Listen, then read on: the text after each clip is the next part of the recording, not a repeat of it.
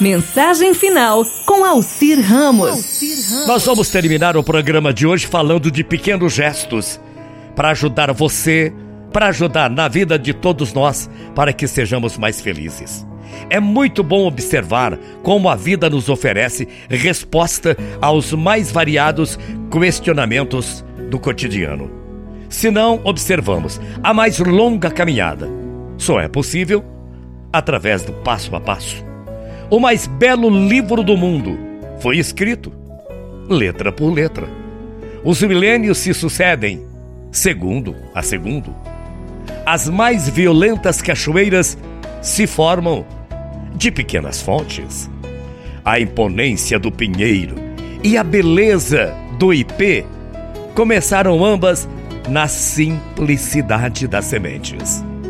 Não fosse a gota, não haveria chuvas o mais singelo ninho se fez de pequenos gravetos, e a mais bela construção não se teria efetuado senão a partir do primeiro tijolo.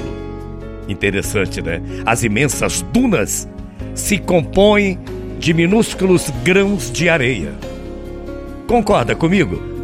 Como já refere o adágio popular, nos menores frascos se guardam as melhores fragrâncias. E ainda mais, é quase incrível imaginar que apenas sete notas musicais tenham dado vida à Ave Maria de Bach e à Aleluia de Handel.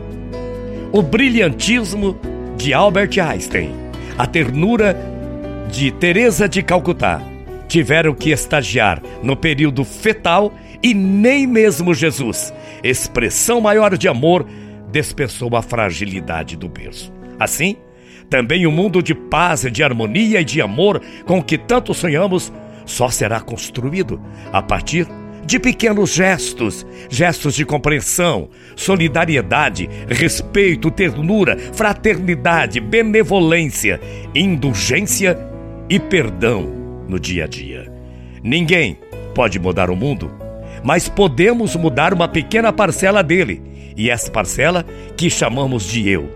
Eu sei, não é fácil nem rápido, mas vale a pena tentar, sorrir e ter fé.